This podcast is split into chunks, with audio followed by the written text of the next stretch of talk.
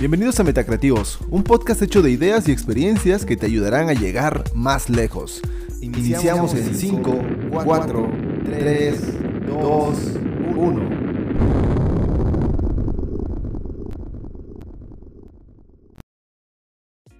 Bienvenidos a un nuevo episodio de Metacreativos. Mi nombre es Omar Escobar y el día de hoy vamos a platicar con nuestro amigo Jorge Oropesa para que pido quien se presente, por favor. Sí, claro, gracias Omar, pues muy muy buenas tardes a todas, a todos, su servidor eh, Jorge Oropesa.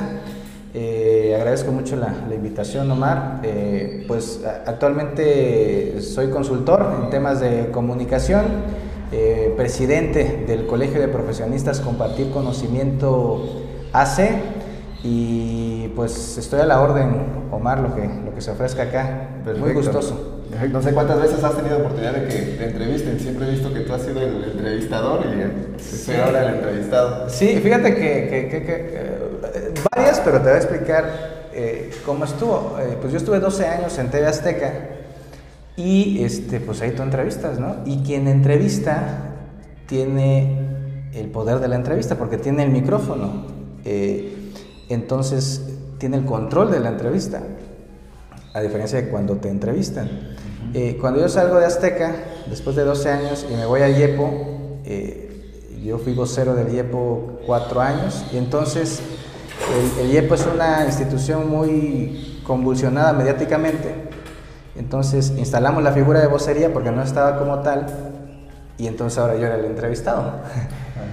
Y entonces eh, es un buen ejercicio si tienes que cambiar el chip, porque ahora estás del otro lado, no es algo que se desconozca, pero es totalmente distinto, entonces este, se vuelve interesante, pero en lo profesional te ayuda a desarrollar la otra cara de las competencias comunicacionales en una entrevista. Yo, yo estoy muy agradecido por esas oportunidades que he tenido en el sector público, también en, sociedad civil organizada, eh, porque profesionalmente como comunicólogo me permiten desarrollar esas competencias que, que, al final de cuentas es, una capacitación permanente y un media training eh, diario eh, que hoy eh, nuevamente este, con cada ejercicio como estos a mí me, me ayudan mucho y me ayudan a transmitirlo y a, sistematizarlo en, materia de consultoría.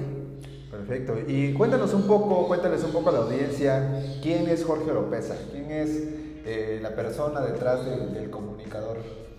Mira, eh, pues yo nací el 10 de octubre de 1984, tengo 37 años.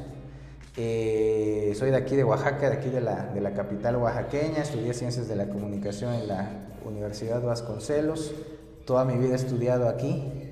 Eh, preescolar, primaria, secundaria, bachillerato, este, nivel superior y, y, todo lo demás que, he tenido la oportunidad de estudiar después de acabar la, licenciatura. Y eh, pues yo soy oaxaqueño, capitalino totalmente. Eh, mi mamá es de la Sierra Juárez, es de Ixtlán. Mi papá nació en, Celaya, Guanajuato, pero su familia es de Cuicatlán. Entonces, a veces con, con, una, con una amiga particularmente este, sale el tema de dónde eres, ¿no? Pues yo soy de acá, yo soy de la capital. Sin embargo, mucha gente eh, siente su identidad de donde es su familia.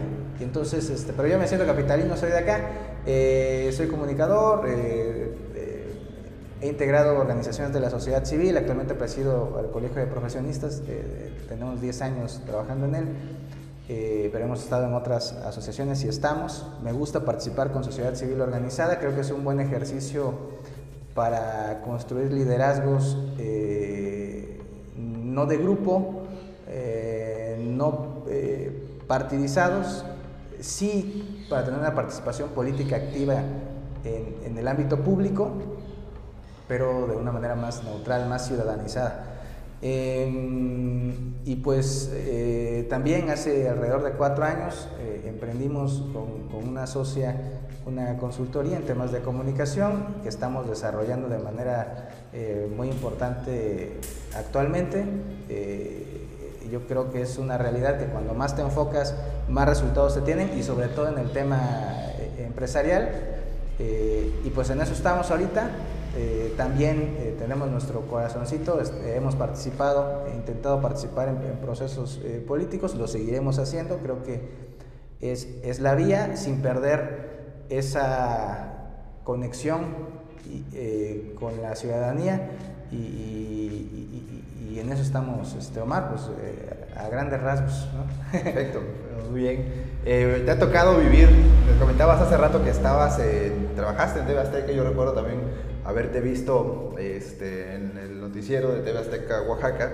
¿Cómo vives este cambio? ¿Cómo ves este cambio del proceso de comunicación, ¿no? de, de la descentralización? ¿no? Ahora a todos estos elementos de creadores de contenido, influencers, este, redes sociales, porque imagino que cuando tú entraste a TV todo ese tema de las redes sociales no estaba tan, tan en auge como, como están ahora. Cuéntanos, ¿cómo, cómo has vivido ese, proceso? Sí, eh, qué, qué, bueno que lo preguntas. Fíjate, efectivamente, eh, en 2005, 2004, 2005 yo entro a TV Azteca, 2005 eh, me parece. Em, y efectivamente la tele era la televisión, existía ese monopolio de la creación de contenidos en donde afortunadamente eh, estuve presente y, y, pues mi imagen como comunicador se vio beneficiada de, de esa etapa porque eh, a pesar de que no, no, fue sencillo ingresar en un espacio muy competitivo, porque era eran los únicos espacios, la tele, la radio, los medios tradicionales, en donde poder eh, exponerte como comunicador, eh, pues no es fácil entrar, tiene una labor de tequio amplia, casi más de dos años, eh, pues me permitió conocer de primera mano este cambio. Cuando nosotros estuvimos en TV Azteca, apenas estaba iniciando el Facebook. Este, y la gente esperaba, en el caso del noticiario, yo estuve en todos los noticiarios de Azteca, pero particularmente en el de la tarde, primero 3.30 y luego 2.30, era increíble cómo, al ser el primer noticiario local en Oaxaca, que no era de gobierno, que no era la Corte B, eh, y, empezar a tener interacción distinta con la gente, había Vox Populi, la denuncia ciudadana, cosas que no se veían. Eh, entonces hizo un clic inmediato con la gente. Entonces la gente esperaba a las 2.30 de la tarde para ver la televisión y hay dos factores de, impresionantes que recientemente los pude corroborar. Eh, primero, yo no había forma de medir, había forma de medir y hasta el momento no hay una forma fidedigna de medir medios tradicionales, sí digitales, los números no mienten, pero medios tradicionales es muy complicado medirlos, pero tienen un impacto fuerte. Entonces, el indicador principal era que en los mercados de Oaxaca, en todos los mercados de Oaxaca, a las 2.30 la televisión era impresionante cómo acudíamos a hacer recorridos y todas las televisiones de los mercados estaban encendidas, incluyendo el de la central de Abasto, que es enorme, la población, estaban en TV Azteca para esperar el noticiario. Ese era un gran indicador. Y otro indicador era las llamadas que entraban. Eh, cada noticiario era un bonche así de hojas partidas a la mitad, no sé, 200 llamadas todos los días. yo, todo el tiempo estaba contestando, a la gente le gusta que, que conteste, a mí me gustaba contestar, atender a la gente que, que, llegaba. Eh, entonces era impresionante cómo la gente hablaba, porque es lo que este, es el llamado a la acción. Em, e, e, es el, el, call to action, ¿no? Pero en medios tradicionales es eso. O sea, es cómo puedes generar tal clic con la gente, no nada más para que te siga, te vea, sino para que se levante, levante un aparato, teclee, hable e interactúe con alguien del otro. O sea, estás, es algo muy potente que hasta ahora lo entiendes más, porque en la, en la estrategia digital, que es lo que más eh, fuerte está ahora y, y, que se ha vuelto una necesidad, llevar a la, a la gente a que dé un clic eh, es complejo. Ahora que se pare, que, o incluso que vaya a las oficinas en San Felipe del Agua a exponer algo, pues era porque había una empatía eh, importante. Entonces me tocó vivir esa parte cuando empieza el Face y empieza a haber un mix entre lo que se publica en el Face y los medios tradicionales. Y, pues después viene el boom de las, de, las tecnologías, de las redes eh, sociales eh, digitales. Y, y sí, actualmente entre el boom tecnológico, la reforma en telecomunicaciones y radiodifusión, la reforma electoral eh, que, llegó a, inicios de, de, este siglo, de, los 2000, eso redujo mucho el poder de, los medios tradicionales, porque lo sobrereguló, eh, desmonopolizó, eh, provocó mayor competencia y eh, también rompió el monopolio de contenidos y ahora hay tantos creadores de contenidos como cualquier persona que pueda abrir una red social y se dedique, se enfoque y le ponga ímpetu a eso. Eh, entonces eso no había antes y, ha sido difícil de lo que los medios tradicionales, que los grandes monstruos se adapten a eso. Y sí creo que se ha democratizado los medios y la generación de contenidos. Y no creo que sea solo por el tema digital, es lo más, quizás es el factor más importante, tiene que ver con eh, el cambio en el pensamiento ideológico y político del país, tiene que ver con las reformas, tiene que ver con el cambio en el mercado, tiene que ver con muchas cosas. Pero, pero sí, me tocó esa parte y, puedo decirte que ahora, afortunadamente, eh, creo que puedo estructurar para mi quehacer profesional eh, pues estrategias mixtas porque con mucha franqueza y honestidad podemos eh, proyectar los alcances que, que, tienen las distintas plataformas, porque cada medio tiene una naturaleza propia, cada medio tiene un alcance propio y tiene una posibilidad propia eh, para cumplir un objetivo, ¿no? Y entonces, pues nos tocó esa parte, afortunadamente, de mucho aprendizaje, pues, pues estamos. Y te decía que se refleja en la actualidad, porque eh, yo, yo hasta, cuando, estuvimos en Tebasteca, hicieron una encuesta de medios eh, porque no había una medición, solo la televisión y el famoso rating, que ahora le dicen rating a todo, pero no, el rating era la medición para televisión. Solo en México en ese entonces le hacía una empresa que se llama, no sé si se llamaba o se llama Ibope. Eh, e Ibope medía con un aparatito que le metían a las teles de fábrica de manera aleatoria pues a qué hora estaba encendido y en qué canales. Entonces era muy preciso, pero era aleatorio, no estaban todas las teles con eso. Y solo medía zona metropolitana, solo le metían eso a las teles de la Ciudad de México, de Monterrey y de Jalisco. Y después empezaron a meterlas en Puebla. Entonces, la audiencia que tú podías decir que tenía el noticiario de Oaxaca de las 2.30, pues era una tendencia de lo que tenía el noticiario nacional. No era preciso. Entonces mandó a hacer una encuesta y en la encuesta efectivamente salió que Hechos Oaxaca era el que la gente más conocía en su momento este, y que tu servidor era el, que más conocían en la tele. Y recientemente, hace un año, el CIESAS hizo un ejercicio de, el CIESAS, eh, que es eh, el Centro de Investigación en Antropología Social, eh, que, tiene, que es un órgano ahí desconcentrado de, de hizo un estudio dentro del cual venía un eh, análisis de consumo de medios. Eh, y le preguntaron a los oaxaqueños en, Focus Group, fue, esa fue la metodología, puede ser cuestionable o no, pero fue la metodología en grupos focales, con todos los sectores poblacionales, eh, género y todo. se hizo un estudio para ver qué consumía la audiencia. Hace un año, unos 6, 7 años de que yo ya no salgo a cuadro. Y los oaxaqueños preferían a 10 comunicadores, de los cuales 7, no, 6 eran nacionales. Estaba, yo recuerdo, Loret de Mola en uno y Aristegui en dos. Toda Loret era titular de, todavía no estaba en, este, en el proyecto actual de Latinos. Eh, estaba en radio. Y entonces el más posicionado oaxaqueño era Humberto Cruz, estaba en el 4. Y luego venían otra vez puros nacionales. El lugar 7, 8, 9 y 10 eran oaxaqueños también. El 7 era el, ya en paz descanse José Luis Ceballos.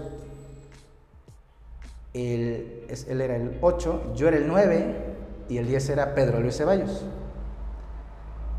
Pedro Luis, José Luis, Humberto estaban activos. Yo, estaba siete años inactivo, pero la gente se acordaba.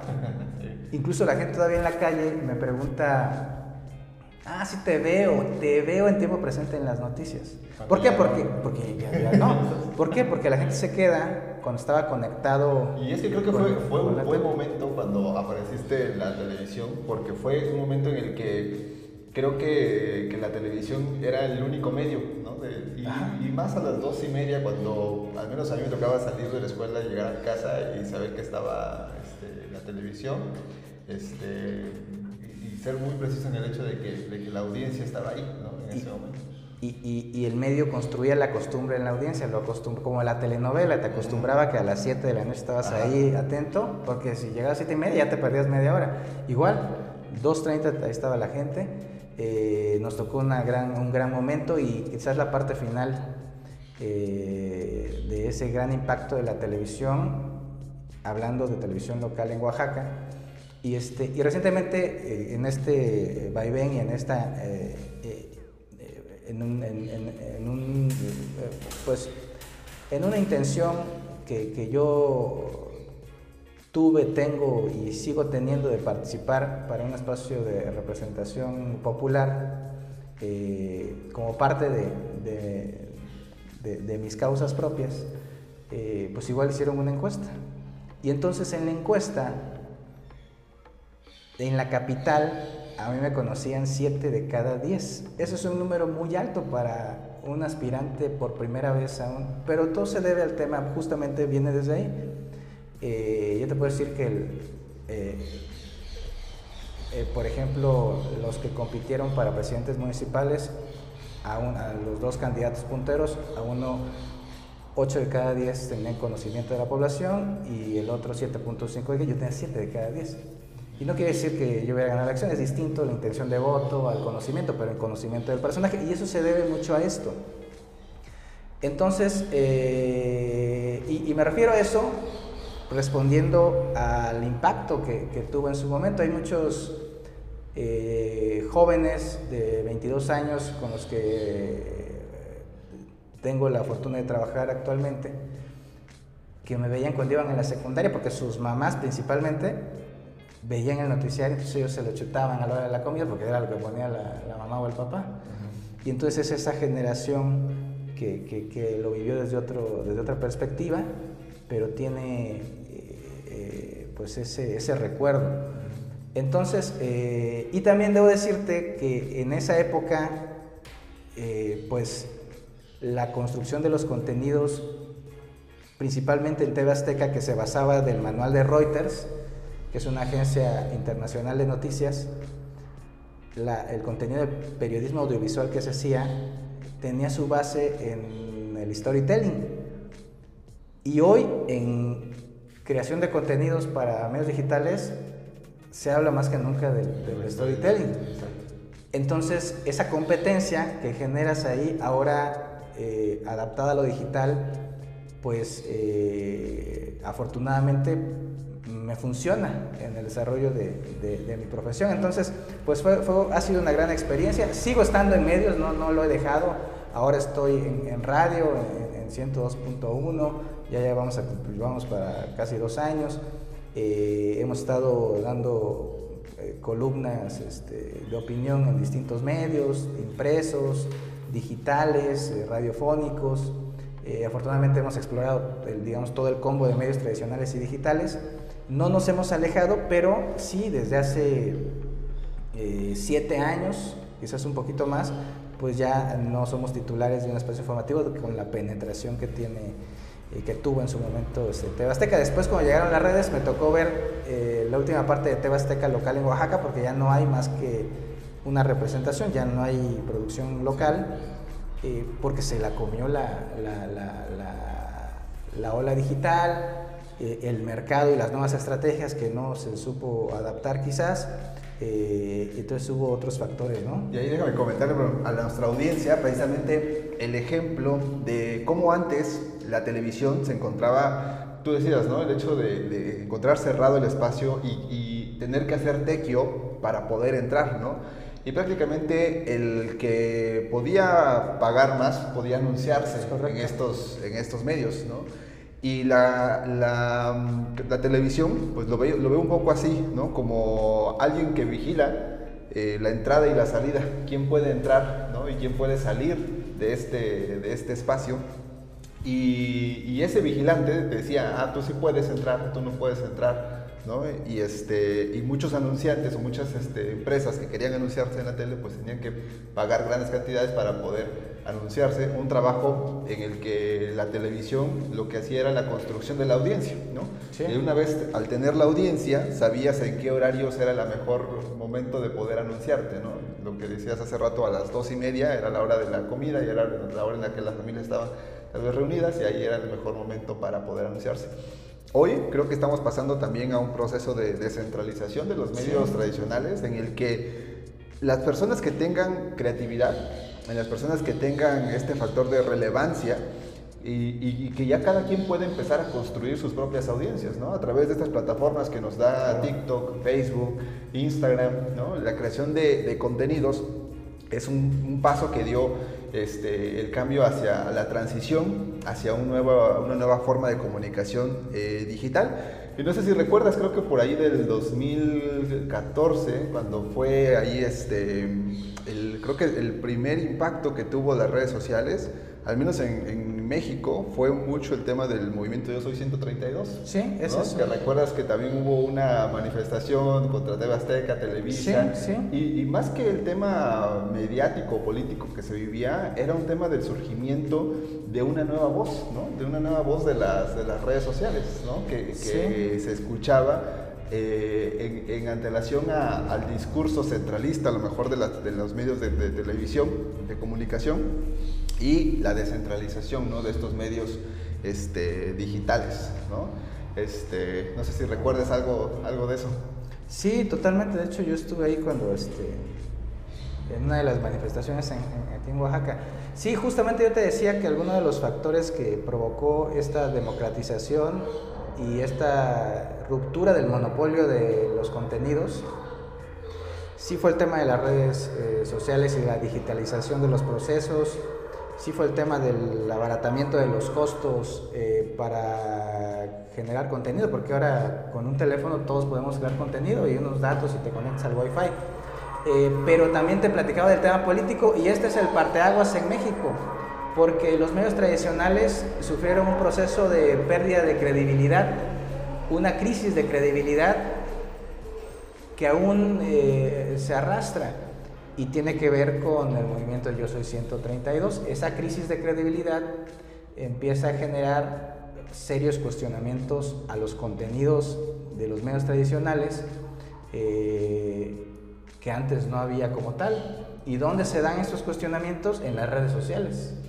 En, espacios alternos. Y hoy es cuestionable, hoy, hoy, hoy yo platicaba con algunos eh, compañeros y compañeras que se dedican a la conducción de hace años en televisión y prácticamente la percepción que tiene la gente del presentador o presentadora de noticias, eh, hay dos visiones claras, ¿no? Hay quien te ve con mucho respeto, eh, te ve como quien la persona más informada, eh, que puede generar una opinión eh, y principalmente es la gente eh, mayor o adultos, ¿no? Y también hay quien te ve con mucho cuestionamiento y, y, te ve como una persona hueca, que lee el prompter, que no sabe lo que dice. Entonces, el discurso preparado. Hay, ajá. ¿Qué noticias sí van a salir al aire y qué noticias el, no el, el, que es el títere manipulado. Entonces, es como una, una visión maniquea de, de, la imagen de una persona en televisión y, se debe a esto, ¿no? Y entonces eh, eh, se vuelve un reto muy interesante para quien está eh, a cuadro porque eh, tienes una ventaja en nivel de conocimiento de la población, pero eso no te garantiza una percepción eh, positiva en, el, en, muchos sentidos. Que al final de cuentas, por ejemplo, el tema, o sea, los mismos creadores de contenido, tú ves que hay mucho hate, o sea, hay mucha gente que está a favor, como también dices, este, no está a favor de, tu contenido, ¿no? Al final no es tu audiencia, son diferentes audiencias que ahora se tienen mayor control, ¿no? Ahora déjame contarte una historia, creo que es el mejor momento en este podcast. Precisamente esos días cuando surge lo de Yo 132 en la Universidad Iberoamericana. Yo encabezaba. en 1932 no había una convocatoria aquí en Oaxaca, pero sabíamos que ya empezaban a surgir algunas convocatorias. Y precisamente con Facebook, yo recuerdo que hice una convocatoria que se viralizó completamente. Sin el afán de, de hecho, yo no tenía el afán de que se corriera tan, tanto o tan rápido. Y fue el primer contenido viral que, que, lancé. Se hace la convocatoria, se hace la reunión y precisamente se acude a TV Azteca y Televisa a hacer la manifestación. ¿Tú fuiste? Y recuerdo que tú saliste. Es correcto. saliste. Ah, yo pensé que no ibas a salir, yo pensé que este, salieron muchos de ahí de la producción de, de, la, de la tele. Yo recuerdo que vi que saliste y, y, me tomaste el brazo y me dijiste, este, vamos a platicar, que no sé qué. y, pues la manifestación siguió y era el tema pues de mediático, ¿no? Sí, oye, qué, qué, qué buen recuerdo. Fíjate que sí, este, porque al final eh, pues eran muchos jóvenes, eh, yo también soy, era joven en ese momento, este y, sí, porque además era una manifestación muy legítima y tranquila. O sea, no, no. Fíjate que nosotros allá en acá en ese momento vivimos muchas manifestaciones violentas. Por el tema del 2006, por grupos eh, radicales, así como muchas manifestaciones de, afecto, por supuesto que también, ¿no? Este, y esta manifestación era una manifestación muy, muy tranquila, muy, muy, muy pacífica este, incluso las cartulinas bien pintadas, o sea, bien organizadas. Pues, hasta yo, yo, les dije en algún momento, está muy fresa esta manifestación. Y entonces sí, digo, pues la verdad, ellos está chido que salen, pero, pero si te acuerdas, salieron, o sea, tampoco salieron a dar una respuesta o a decirles, la producción salió nada más a este, pues a hacer presencia, ¿no? Y entonces pues ya yo, yo salí porque pues voy a platicar con ellos, porque también eh, pues de alguna manera yo coincidía y coincido con lo que pensaban, ¿no? Entonces vamos a platicar, pues seguramente llegamos. Y, y, y yo recuerdo que este, salí y, este, y pues empezaron a, a, manifestarse y a gritar, ¿no? Y, y, este, y yo cuando me pongo nervioso me río. y entonces hay una frase que, que, los chavos que estaban ahí empezaron a gritar y hasta ahora algunos compañeros de, con los que trabajé, cada vez que me río me dicen, este, no es de risa, no es de risa. y fíjate que muchos, este, muchas personas que estuvieron en esta protesta, hay una gran amiga abogada que estuvo ahí, se llama Viviana García, quizás la conoces. Este, pues ya yo salí y ya hicieron la protesta, siempre pacífica, pero este, pues manifestando lo que en ese momento yo representaba, pues, ¿no? Y, este, y al final, lo que les pedí que pasaran, no hubo un consenso para pasar y se retiraron. Se quedó solo uno, Raúl, ¿no te acuerdas? Raúl Cabrera. Y ya le dije, oye, pues sí, lo, voy a checar, no sé qué, ¿no? Este, y ya luego, años después, cuando este, fui a Palacio a un tema este, de trabajo, ya siendo servidor público, se me acerca la abogada y me igual que tú, me dijo, oye, yo estuve ese día, ¿no? Y, este, y ya, este, un poco apenada porque ella sintió que, que había sido como, en su reflexión posterior, que había sido, este, pues a lo mejor agresivo sus gritos, ¿no? Porque ella era de las más. Iba con todo. Este, y digo, no, pues era una protesta, ¿no? Y este, pero sí, a, mí me, me gusta mucho. Y, y, yo pertenezco aún, y en ese momento estaba iniciando el capítulo Oaxaca de la Asociación Mexicana del Derecho a la Información, de la MEDI. Y una de las cosas que la MEDI defiende es la democratización de, los contenidos. Este, y yo estaba como en, ese, en esa dicotomía entre la Medi y Azteca. Y la verdad es que yo, yo en Azteca jamás, este, yo, yo fui director de, eh, de noticiarios, eh, yo llevaba el tema de línea editorial, sí tenía que cruzarlo con... Eh, en México había muchos procesos, pero todos eran basados en el rigor periodístico. Había algunos, eran más el tema de intereses del grupo empresarial, eh, de cosas que sugerían, ¿sabes qué? Este tema, no, por ejemplo, este, y es la primera vez que lo digo, eh, no sé, este, teníamos un reportaje de los, los riesgos de, andar en motocicleta. ¿no? Se hizo un reportaje sobre los riesgos y me dijeron, ¿sabes qué? Eh, sugerimos que no lo lleves porque el grupo acaba de comprar Itálica. ¿Cómo vamos a sacar de los riesgos de un vehículo si es nuestro producto nuevo? ¿No? Es un tema empresarial totalmente, pues, ¿no?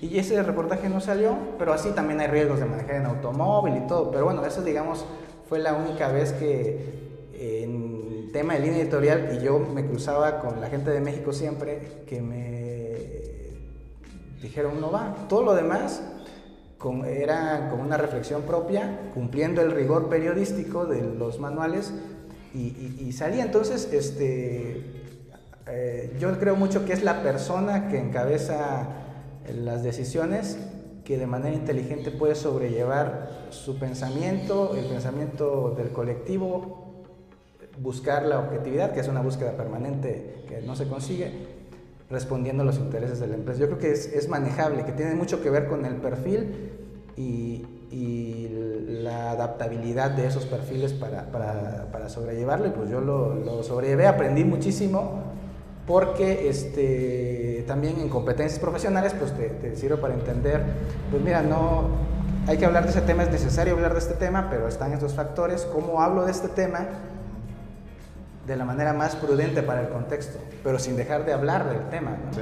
Entonces me, ayudó mucho, tanto que la, la, MEDI, que era contraria eh, en una posición política a, a TV Azteca, este, yo era integrante y también era directivo local de TV Azteca, y yo eh, de una manera eh, cumpliendo el rigor y mandando. Tuvimos en la entrevista en el estudio al presidente de Amedi Nacional y, y en ese, era Raúl Trejo del Arbre, es un académico muy connotado y en ese momento él en la entrevista fue muy pulcro, o sea, no, no tampoco atacó, no, no, no, él habló del tema entendiendo las Ahí están los retos, ¿no? Ahí están los retos donde tratar de unir lo híbrido, lo que parece imposible de no poder unir, ahí es donde está. Y es correcto, ese es el tema. Entonces él estuvo en el estudio hablando del derecho a la información, pero en ningún momento criticó a la empresa, en ningún momento eh,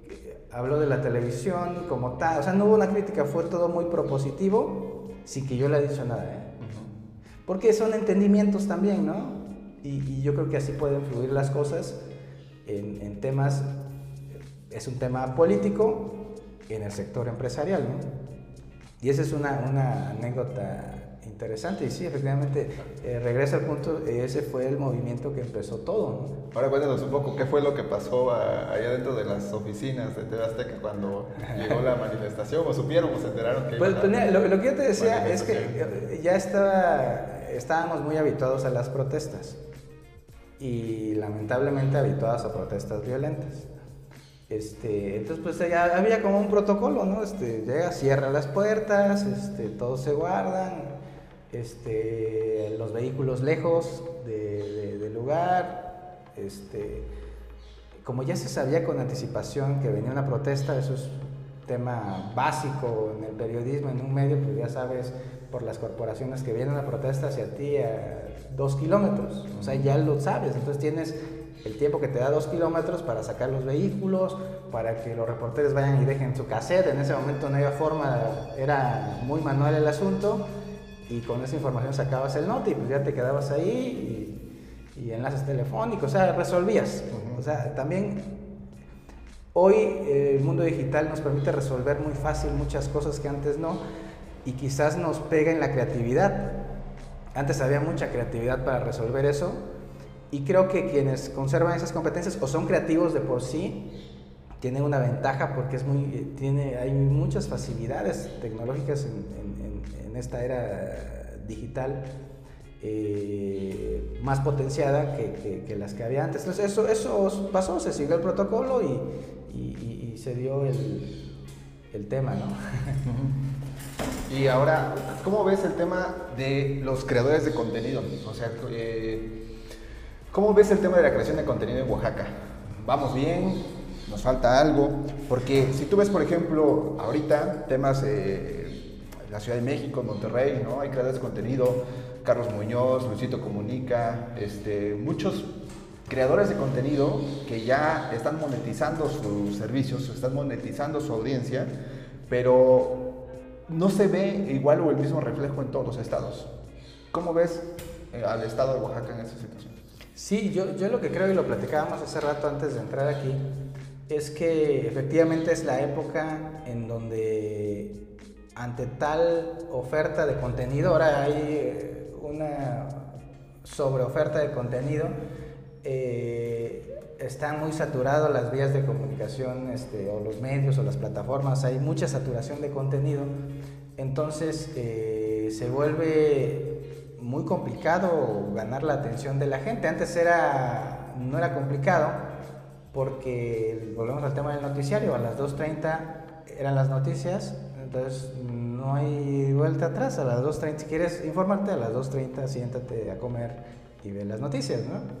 Este, la competencia por la atención era poca porque los creadores de contenidos eran pocos. Eh, y había mucho rigor. Eh, y ahora también se relajó el rigor. Y ahí es otro tema también del tipo de información que, que, se ofrece. Y todos somos libres de generarla. Pero se, se hace más importante la educación. Eh, para diferenciar los contenidos en el usuario y en la audiencia. Em, entonces, em, sí, sí creo que en Oaxaca existen muchos creadores de contenidos y algunos más exitosos que otros, pero creo se quedan en el aspecto de la atención, quienes logran cierto éxito, la viralidad, ¿no? el, eh, contenidos llamativos, el bailecito, que, o sea, son influencers de viralidad. Eh, que no sé si realmente sea correcto llamar influencers, son personas que pueden viralizar contenidos. Eh, y, ya, y, los que le han dado o lo han logrado tienen tantos seguidores y pareciera que el número de seguidores te da este, una connotación de tener más nivel, cuando ni siquiera los algoritmos, tú no sabes más, llega a todos esos seguidores, ¿no? muchos comprados, en fin, es una nube finalmente es, es, eh, que, sigue funcionando en algunos casos para este, vender menciones y todo. Sin embargo, creo que la gran carencia en los generadores de contenido en Oaxaca es que no han, no han podido hacer el clic entre sí llamar la atención, tener esa posibilidad de viralización que es fundamental para crecer audiencia y poder tener contenido útil y de valor potente eh, para que crezcas tu audiencia con este ingrediente de viralidad, pero también la audiencia sepa y construya confianza contigo porque sabes, porque le es útil lo que, lo que le, generas. Creo que en, Oaxaca eh, nos falta hacer ese clic que en otros lugares lo han hecho, ¿no? tú hablabas de, creadores de contenido que han podido eh, conectar la viralidad con la información de utilidad, entonces tú lo sigues porque te cae bien, porque hizo un bailecito, porque se hizo viral por algo y de repente le picas y dices, ah, mira, sí sabe, me quedo ahí. Y después, si se trata de monetizar o capitalizar, pues le compras porque confías generas confianza.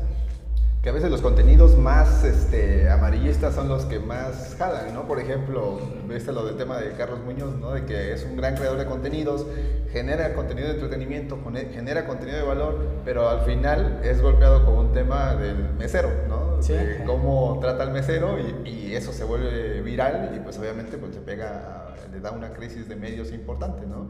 Ahora, lo que decías, el tema de los... Yo, yo, yo en lo personal, yo divido entre los influencers, que son muy buenos para crear contenido viral, para llegar al mayor número de audiencias posibles, pero muy malos para construir propósitos, ¿no? O sea, que generar una audiencia conlleva el construir propósitos y ahí es donde los divido con los creadores de contenido.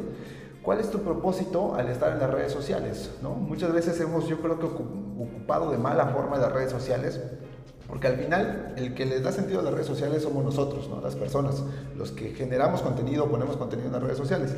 Entonces, ¿cómo podemos crear este contenido que pueda ayudar a más gente? ¿no? Yo ayer veía yo a un chavo que está estudiando Derecho en Estados Unidos y su TikTok, por ejemplo, es ayudar a personas que están desaparecidas, que son latinoamericanos de Panamá, México, este, Chile, Argentina, que se fueron a Estados Unidos a, de migrantes y su familia no, los, no, no sabe nada de ellos.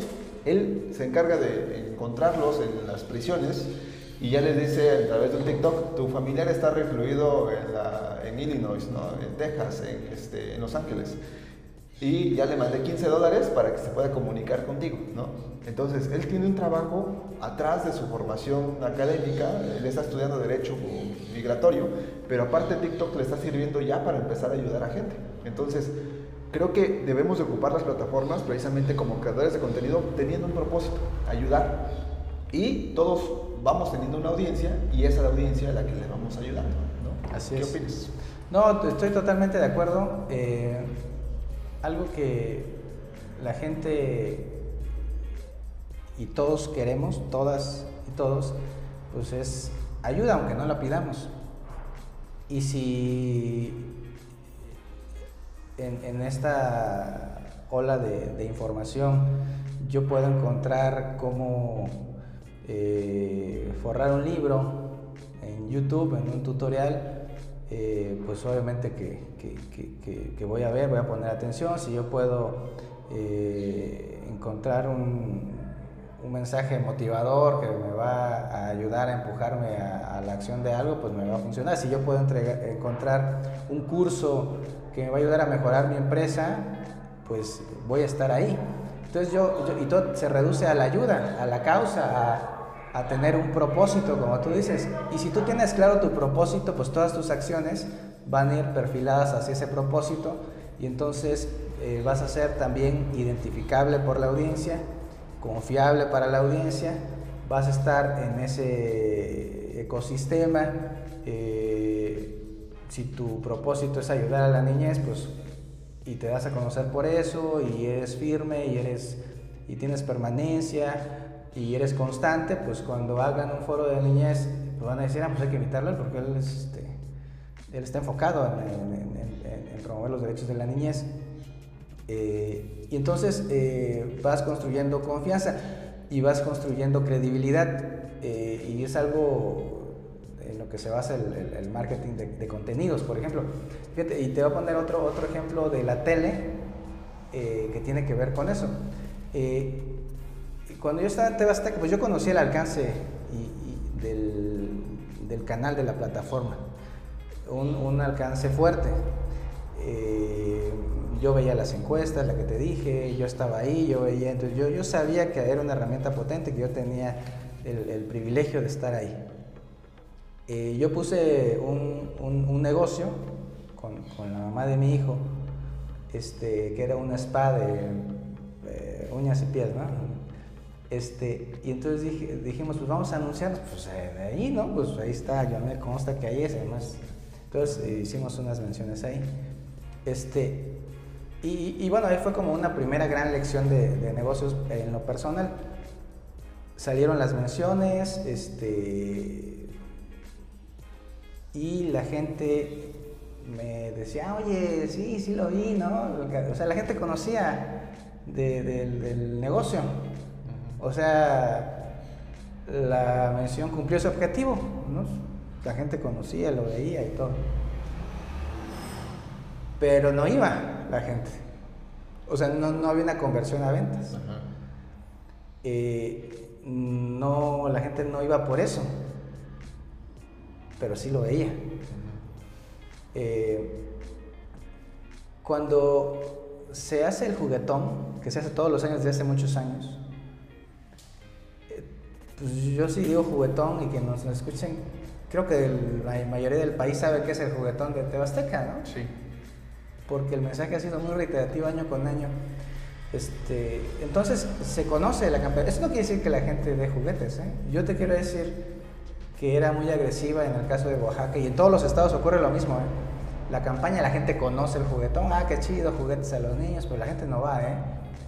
El 5% de los juguetes donados es por la gente que va. El 95% es por los patrocinadores.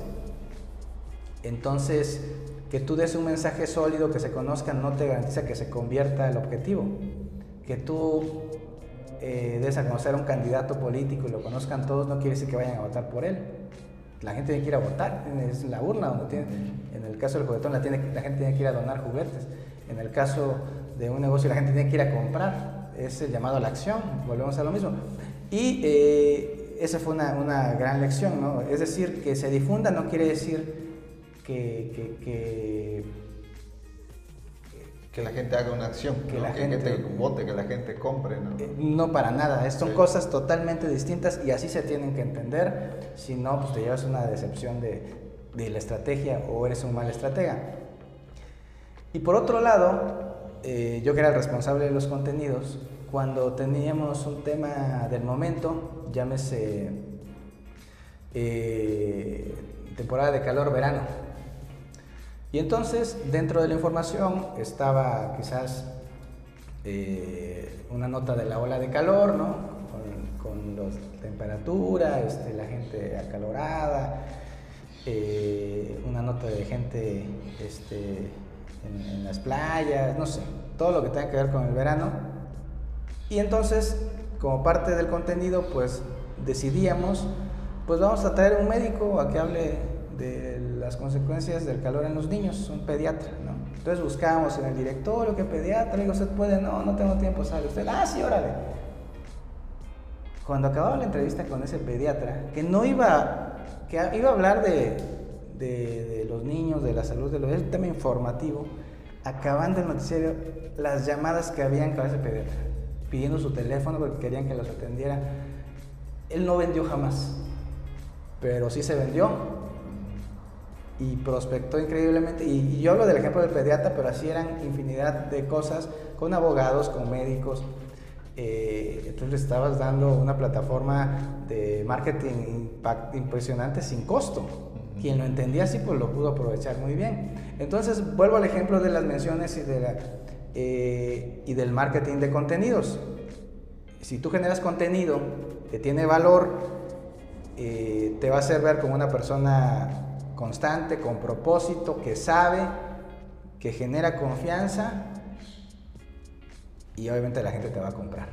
Vas a monetizar, vas a capitalizar, va a votar por ti, va a ir, va a responder a ese llamado a la acción. Entonces se vuelve muy importante generar contenidos y yo pongo estos ejemplos, digamos, del pasado inmediato que yo viví porque es una, una, una realidad. Yo creo que los médicos de cualquier eh, sector tienen una gran posibilidad de hacer marketing de contenidos y que les sea efectivo, porque yo lo viví en un medio tradicional, entonces si los médicos entienden, entienden eso, creo que pueden hacer el mejor marketing, porque siempre la gente busca información de salud sí, y le cree un médico. Yo creo que mucha gente, ahora las redes sociales o la creación de contenido no es solamente para los que se ponen a bailar frente a TikTok, ¿no? Yo creo que, por ejemplo, un eh, arquitecto puede hacer su contenido, lo decías, un doctor puede hacer su contenido, un pediatra, un veterinario, un, este, un consultor, un asesor. Cualquier persona puede crear contenido simplemente teniendo un celular y poder empezar a, grabarse, ¿no? Y al final esto, eh, como bien decíamos, ¿no? no le estamos hablando a una audiencia para todos, le estamos hablando a nuestra propia audiencia, estamos construyendo nuestra propia comunidad.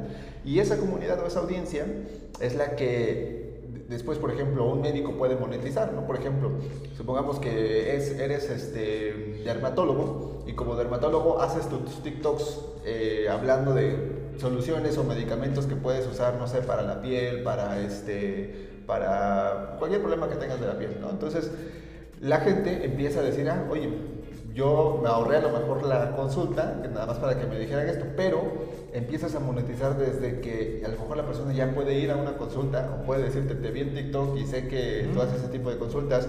Ahora con la tecnología podemos hacer desde una llamada en Zoom a cualquier lugar del mundo y eso pues se puede permitir también monetizar en, en ese sentido, ¿no? Tener, ya cada quien puede construir su propia audiencia en vez de este, lo que sucedía antes, ¿no? De ir a buscar otras audiencias, cada quien puede tener su audiencia y eso te genera construcción de confianza, monetización y pues al futuro fidelización ¿no? de, más, de más personas o de más audiencias. Sí, totalmente. Totalmente. Antes, eh, tú si querías que te vieran, pues ibas por las audiencias construidas por otros, por los medios tradicionales. Y que suelen ser audiencias muy amplias, poco segmentadas, son audiencias. Que al final son construidas por la constancia. ¿no? o sea, por ejemplo, una estación de radio el conductor que se tiene que parar a las 7 de la mañana para que desde esa hora ya empezar a dar las noticias, que al final está construyendo una audiencia, está construyendo un alcance. ¿no? Entonces, esa misma mm, energía puede ser usada desde una persona para hacer tu propia, tu propia audiencia. Sí, sí, y, y, en los tiempos que pueda organizarse, pues, ¿no? O sea, eh, sí, fíjate que aquí estoy viendo a nuestro amigo Vladimir Herrera, que este, nos pregunta algo muy interesante. Dice, ¿qué opinan sobre el estudio donde mencionan que las redes sociales son el nuevo espacio público para la ciudadanía? Eh, que los usuarios no solo son receptores de información, sino también tienen apertura para ser generadores de contenido. Pues es justamente de lo que estamos hablando. Este, sí, pues eh, finalmente, ¿dónde está el espacio? De deliberación de la sociedad, donde reflexionas, donde construyes opinión pública, donde eh, generas percepción social en los espacios públicos. Antes eh, eran las calles, eh, las acciones, manifestaciones pacíficas o no masivas, porque eh, generaba la percepción de que algo estaba mal y por eso valía la pena que cientos, miles de personas estuvieran hablando de eso.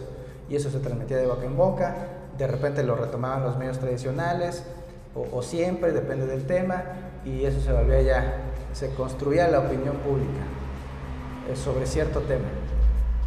Eh, hoy no dejan de ser las calles, por supuesto, no deja de ser la sobremesa, siempre lo que platican en la mesa de un, de un hogar, ese es, el, ese es un tema que como creadores de contenido debemos considerar. Ahí está el sentido común. Eh, no hay algo más relevante para crear un buen contenido que es tener sentido común de lo que la gente eh, le interesa realmente.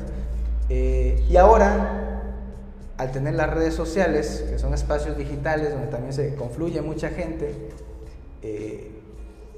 donde sí yo pondría una una limitante en el factor de tomar acción, porque eh, hay mucha gente que, opina, que participa, pero no todos toman acción. Entonces, eh, tiene cierto... Eh, no es fidedigno como quien va a una calle a protestar, porque se movió para hacerlo. entonces, sí creo que son los nuevos espacios para deliberar ideas, que también se han aprovechado para simular la deliberación de ideas y también eh, han sido aprovechados para construir percepción a través de ejercicios simulados, em, de, un bombardeo de, bots de forma negativa hacia un tema, pues por supuesto que tú que tienes una opinión reservada te da la impresión de que hay algo negativo ahí, porque muchos opinan negativamente, ¿no? Cuando, cuando a lo mejor puede ser haber sido construido. El fenómeno de las fake news, que tiene que ver con eso, es, es eh, yo creo que una, y, a lo mejor eh, se escucha eh, mal esto, pero sí, el fenómeno de las fake news y una exitosa fake news se construye de dos elementos. Primero, que sea un hecho escandaloso, que sea un hecho que llame la atención. Y segundo, que tenga elementos de credibilidad. Quien domine esas dos puede hacer una fake news eh, eh, que además de que llama la atención por lo escandaloso, es creíble porque ata distintos elementos de credibilidad, aunque no lo sean. Eh, entonces, hoy vemos una lluvia de fake news, algunas sin tanta credibilidad, pero otras muy bien eh, consolidadas, incluso por despachos especializados en eso. Y hay mucha, tenemos una saturación ahora de información, ¿no? lo que te llamamos como infoxicación, ¿no? demasiada información. Yo creo que anteriormente en el siglo pasado y todavía parte de este vivíamos en una centralización de información, ¿no? donde solamente unos cuantos eran los creadores de opinión pública. Ahora con respecto al comentario que nos comentan, es que ahora todos podemos generar opinión, ¿no? Y llevamos a un punto en el que la comunicación se lleva ahora en diferentes vías yo comunico, pero también puedo recibir una retroalimentación. Lo que me decías que sucedía antes con el tema de las llamadas telefónicas, ¿no? Ahora sucede en las redes sociales. Pero ¿cuántos de nosotros nos estamos metiendo a las redes sociales a, escuchar lo que la gente también comenta ahí en las redes sociales, ¿no? Que al final es otro, digamos que es como otro mundo, ¿no? Y entonces, pero es un mundo que también afecta a este mundo. Entonces, eh, pues la comunicación digital pues ha llevado de una centralización en la comunicación en una sola vía a una comunicación en doble vía, ¿no? En la que podemos interactuar y podemos eh, escucharnos, pero también ser receptores de comunicación y, comunicar, interactuar. Sí, sí, claro, este, efectivamente el tema de la interacción es fundamental eh, y, las plataformas sociales pues te, ayudan a eso porque entonces tú puedes medir lo que quiere la audiencia o tú puedes, eh, eh, tienes esa, esa posibilidad, por eso es tan valorada la interacción en los comentarios, porque la misma audiencia te va perfilando hacia sus intereses y se vuelve una gran, una gran herramienta. Eh, sí, pues los medios tradicionales, la única herramienta era cuando la gente hablaba y tú tenías que, tener una poderosa herramienta para lograr que la gente hablara y te decía, o escuchar en la calle lo que opinaba. Eh, tenía que ser un ejercicio de mucha empatía para poder tener esa opinión de lo que la gente quería y, corrías el riesgo de, perderte, de, irte a la nube. Pero en el caso del periodismo, cuyo uno de los, eh, eh, de los eh, en el cual uno de los elementos principales es el sentido común. Muchas veces el gran periodista se vuelve tan técnico, tan especializado, que se aparta del sentido común, entonces pierde la esencia periodística, porque el periodismo está en lo que dice la gente en las mesas de la comida, ahí es lo que dicen las señoras y platican, o los señores en el barrio, en la calle, en la tortillería, en el mecánico, porque eso es lo que le interesa a la gente. El, interés público se mide en, las calles, no se mide en la academia. En la academia se, dan respuestas profundas a problemas, pero el interés eh, es el que, el que puedes eh, ver en una charla de sobremesa, que si no estás en esa mesa, pues no te vas a enterar. Y si no procuras la empatía para conocerla, pues no vas a tener herramientas para poder generar contenidos atractivos. Y ese se vuelve el, gran reto porque hay muchos clichés que aparentemente generan la atención, ¿no? Eh, pero, pero, pero seguramente hay, hay, temas más, más, más profundos. El gran político, la gran política entiende muy bien eso y por eso mueve eh, voluntades y conciencias eh, muy bien eh, enfocada o enfocado. Y creo que al final la comunicación tradicional como la comunicación digital parten de eso, ¿no? del sentido común y de la satisfacción de necesidades. ¿no? Bien, pues bueno, pues para ir terminando este podcast, vamos a poner en resumen cuál sería entonces esta diferencia o esta transición de la comunicación tradicional a la creación de contenido y algunas recomendaciones que nos pudieras dar. Eh, bueno, pues la, la, diferencia, yo, yo, no, más allá de comunicación tradicional y creación de contenidos, yo creo que es eh, cuáles son las, eh, porque la creación de contenidos siempre ha existido, ahora está muy claro y ahora está más sistematizado y, se habla de marketing de contenidos, se habla de, pero, pero, pero siempre estuvo. ahora se está socializando más. Por supuesto que, que, construir contenidos que den valor va a generar una conexión y va a construir confianza. ¿Cuáles son a lo mejor algunas eh, recomendaciones que creo yo? Primero lo que estamos platicando, no apartarse del sentido común porque el interés de la gente está en lo que platica eh, sin que tú le impongas un tema. A lo mejor nosotros estamos empecinados en, en, un tema porque nos apasiona, pero vemos que no llama la atención y la misma gente te está preguntando por otro lado otras cosas. Eso es lo que le llama la atención a la gente. Eh, y te voy a contar otra anécdota. Eh, por ejemplo, en los noticiarios eh, de Azteca en todo el país, muchos hacíamos secciones de, de ir al mercado. A ¿Cuánto cuesta el precio? ¿Cuánto, ¿Cuál es el precio de la verdura y la fruta? A mí en algún momento me pareció un cliché y ya no me gusta. Era muy atractivo, muy colorido, el reportero ahí. No me parecía muy periodístico en su momento.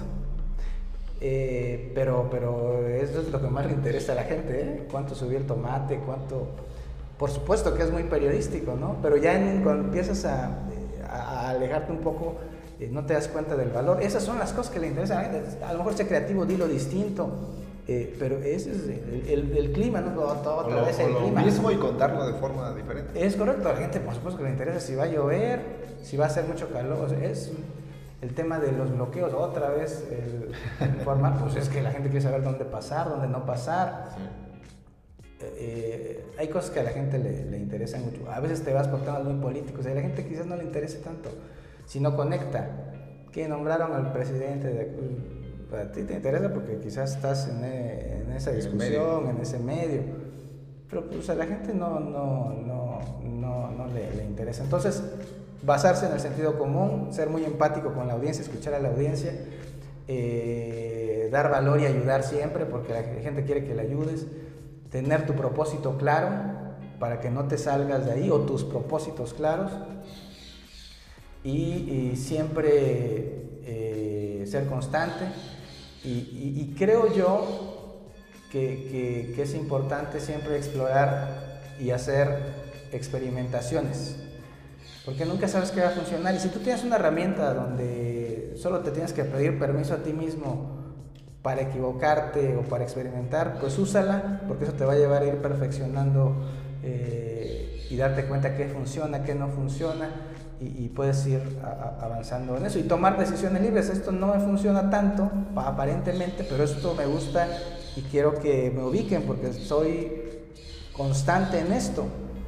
Eh, bueno, eso pasa por encima de, una decisión de, que pueda generar interacción, likes y todo, ¿no? Al final de cuentas te van a ver como un experto en eso, aunque te vean pocos, pero esos pocos les interesa. Eh, entonces te permite tomar decisiones, eh, experimentar te permite hacerlo y, una última recomendación quizás es no irte por los clichés que sabes dan viralización si no tiene un sentido o un propósito que tenga viralización. Eso, a lo mejor mi propósito es generar audiencia para después darle información de valor, pues órale. Pero si yo nada más quiero seguir la ola y todo, pues vas a perderte entre muchos que, que, que, hacen eso. Y, y, y, pues con esto hablamos de diferenciación. Pues yo, yo, podría cerrar así. Eh, yo creo que es importante el binomio viralidad, contenido de valor y esa es la búsqueda que como creadores de contenido o creadoras de contenido debemos mantener de forma eh, constante, precisa y permanente. Muy bien, pues sí, perfecto, con esas recomendaciones pues terminamos este episodio. Recuerden que nos pueden escuchar ya en las plataformas favoritas para escuchar sus podcasts. Este, mi nombre es Omar Escobar, nos acompañó Jorge Lopeza y hasta el próximo episodio. Hasta luego. Este podcast está patrocinado por Metacreativos Academy. Recuerda que podemos ayudarte con tu publicidad digital y tu marca personal. Escríbenos al 951 156 9230 y recuerda que somos Metacreativos.